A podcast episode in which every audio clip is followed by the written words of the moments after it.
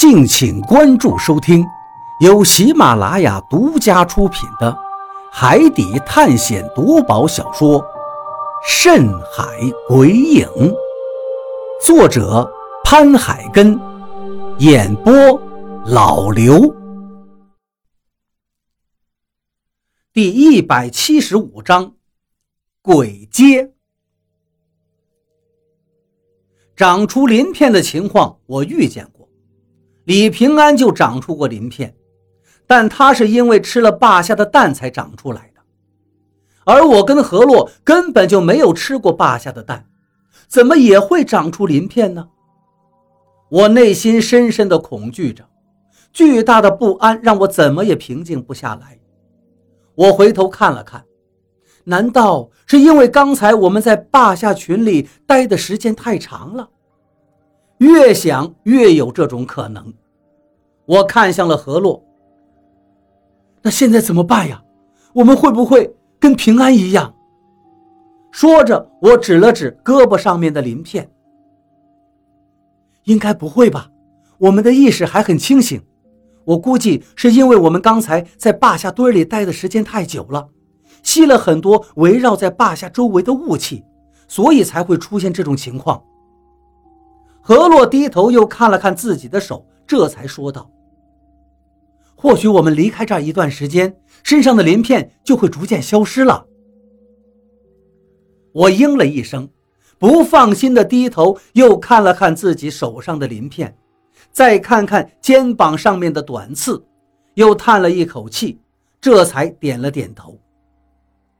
眼前的台阶好像是永远没有止境一样，我估计已经走了几百个台阶了，但是放眼看过去。螺旋状的台阶还在继续着，大雨没有跟上来，但是下面的牛吼声此起彼伏，我估计他现在的下场也绝对好不到哪儿去。说实在的，我不想看到现在这一幕。之前我们在船上的时候，相亲相爱的感觉好像就是昨天，但是今天却已经有了背叛。人真的是一个奇怪的生物，我有些想不通，可能这跟我成长的环境有关系吧。这台阶有问题。何洛忽然停下脚步说道：“我们已经走了很长时间了，在这里修台阶是个浩大的工程，就算是现在的条件，靠人去干活的话，也需要以年来计算。但这里明显是古代人干出来的。”所以当时不知道会耗费多少人力，也不知道需要多少年才修成的。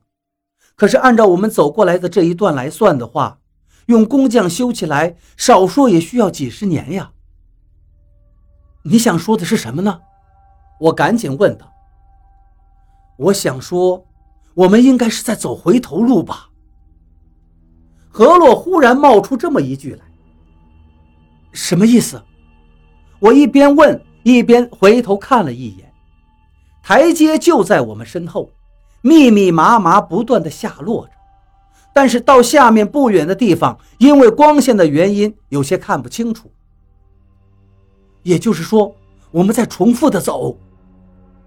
何洛说道：“我没感觉我们是在往下走啊，一直是往上走的。”我忍不住说了一句。因为何洛的话，在我看来有些理解不了。眼见为实啊，我们的确是在不停的往上走着。何洛点了点头，道：“看样子是，但是有时候眼前的一切是会被蒙蔽的，眼见的不一定为实。”说着，他举起油灯，道：“你在原地别动，我往回走一下，你一会儿就明白了。”我虽然感觉何洛的决定有些奇怪，但还是点了点头。何洛举着油灯向下面走了过去，油灯忽闪忽闪的越来越弱了，但是还能看见光亮在继续。我靠着石壁坐下来保存体力。我现在一身伤，而且因为何洛的虫子吸了我的寿元，所以现在的身体基本上是在支离破碎的边缘。全靠着一口气才支撑到现在。坐在石壁下面之后，我眯着眼睛看着那灯光越来越弱，最后眼看就要消失了。但忽然间，灯光又向上了，我一个机灵站了起来。坝下的牛吼声还在继续，在这个巨大的空间里不断回响着，可我再也没有听到大禹的声音了。我想他恐怕已经死了，毕竟在那么多的坝下口里逃生是一件几乎不可能的事儿。灯光渐渐的又消失了，就在我的视线里消失了。我不知道是因为距离太远的原因。还是因为这空荡荡的空间里有太多的雾气遮挡住了。我想追过去，但是又有些犹豫，因为何洛已经走得很远，而且走之前他特意叮嘱我，让我在原地等待，说他走上一回，我就会明白的。我内心无比的纠结，想来想去，不知道怎么办才好。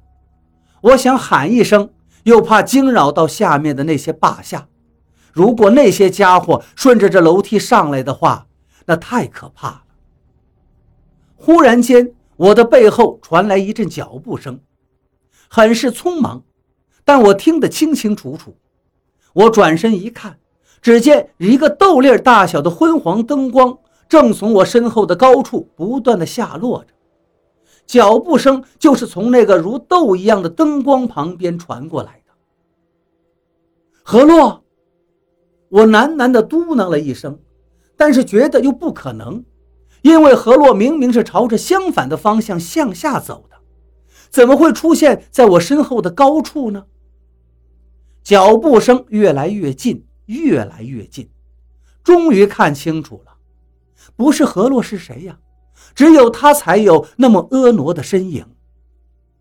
何洛，我终于还是没有忍住，直接叫了出来。何洛很快就到了我面前，他的脸上微微的出了一层汗，把油灯递给我之后，他也坐在了台阶上。你怎么会？你明明是从这儿下去的，你应该走到坝下那儿才对呀，怎么又从上面过来的呢？我忍不住疑惑地问道。何洛说道：“其实我们已经在这个台阶上走了好几个来回了。”什么？我赶紧又问道。这些台阶的设计者很厉害，这么浩大的工程竟然建造的如此巧夺天工。你看这些台阶，往上面走的时候，你会不自觉地靠右边走，因为左边这些栏杆很低，很容易掉下去。这是人的心理。这些台阶的建造就是利用人的这个心理，靠着右边行走的话，因为光线昏暗。你往下面走都不知道，反而觉得是一直往上面走，然后在这个巨大的空间里就绕了一个大圈。我好像是明白他说的意思了，也就是说，这个台阶在建造的时候，工匠们就是利用了光影的作用，让人在这一片台阶里不断的行走。如果发现不了里面的诀窍，就会永远迷失在这些台阶里。据我所知，只有在古代很多贵族的墓穴里才会有这样的台阶，主要是为了防止盗贼进去盗墓。何洛说了这么一句之后，忽然间叹了一口气。那这也说明我们距离真正的宝藏越来越近了，说不定走出这些台阶之后，我们就能找到宝藏了。我点了点头，那我们走吧。何洛却摇摇头道：“不是说走就能走的。我刚才回去的路上，一共找到了六十四个岔路，我不知道走哪一条才是正确的。而且这些岔路走错了就会有危险的。”我愣了，这台阶里竟然有六十多条岔路，刚才我走上来的时候可是一条也没发现呀。何洛看我吃惊的样子，笑了。如果岔路那么容易被人发现的话，这也不可能叫做仙山宝藏了，也不可能到现在还没被人找到。我点了点头，那说不定你在那儿就能找到关于你父亲的线索呢。哎，但愿吧。但是你一定能找到你二叔的。”何洛肯定地说道。“怎么说？”我急切地问道。提到二叔，我立刻就精神起来。何洛说道：“我看见很多岔路里都有被破坏过的痕迹，我不确定有没有人往里面走了。”果然是有岔路，就在山壁上。如果顺着往上面走的话，你是一辈子也不会发现的，除非你的视力特别好，或者说运气特别好。因为山壁上面好几处好像是柱子一样的东西，你拿着油灯走过去的时候，拉扯出来的影子正好把开凿出来的岔路口给掩盖了。但如果你是往下面走的话，这边开凿出来的好像是天然的柱子一样的东西，又会把入口也给掩盖住。我们手里的油灯本来就不怎么亮，人走动起来影子忽闪忽闪的。一般情况下是很难发现这些岔路口的。